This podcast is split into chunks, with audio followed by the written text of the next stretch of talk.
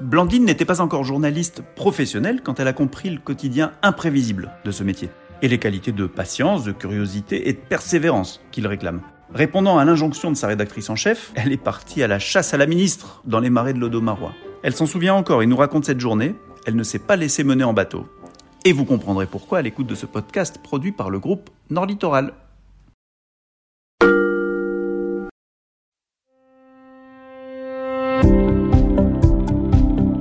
Bonjour, je m'appelle Blandine, je suis journaliste pour la semaine dans le Boulonnais. Et je vais vous raconter le jour où j'ai poursuivi un ministre dans le marais Odomarois.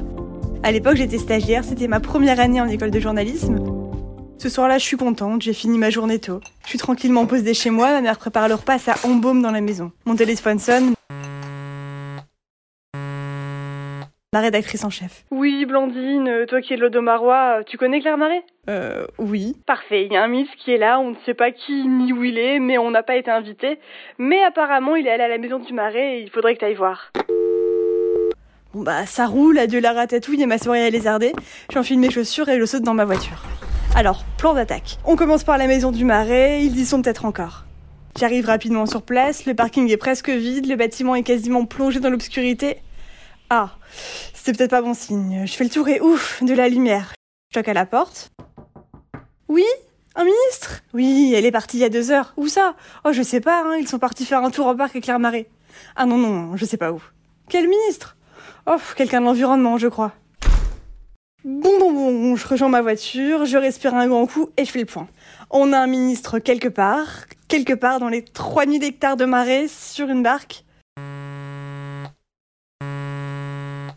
Nouveau coup de fil de ma chef, elle a identifié les ministres. C'est l'une des secrétaires d'État à la transition écologique. Ok, ok, je prends note et j'appelle son cabinet. Oui, effectivement, la ministre est bien en visite dans l'Odomarois. Ah non, désolée, je ne peux pas vous dire où elle se trouve. Sa visite n'a pas été planifiée pour la presse. Je sens la frustration qui commence à monter. Je me retrousse les manches et je pars explorer Claire Marais. C'est mignon comme village et c'est pas très grand surtout. S'il y a un attroupement de voitures, je pourrais pas le rater. Je commence à tourner dans le village, tout est terriblement paisible. RAS dans cette rue, RAS à l'entrée du parc, rien, rien. Je sors du parc, je commence à chercher un endroit pour faire demi-tour et recommencer mes recherches.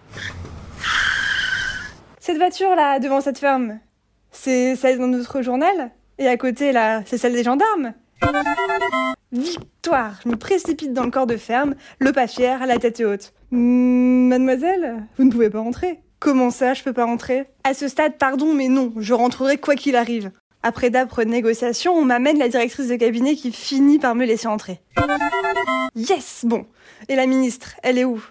Oh, elle est partie en barque, elle devrait revenir d'ici une heure. Ah oui, la fameuse barque. Bon, après tout ça, la tente n'est plus vraiment un problème. D'ailleurs, pourquoi elle est venue, la ministre, aujourd'hui? Parmi les personnes qui, comme moi, attendent sagement qu'elle revienne, je repère rapidement un visage familier, un homme que j'avais interviewé quelques jours plus tôt. Bon, il me briefe sur le programme du jour, me présente ses camarades et ça y est, je suis fin prête à interviewer la ministre quand elle reviendra dans moins d'une heure. Bon, dans moins de deux heures?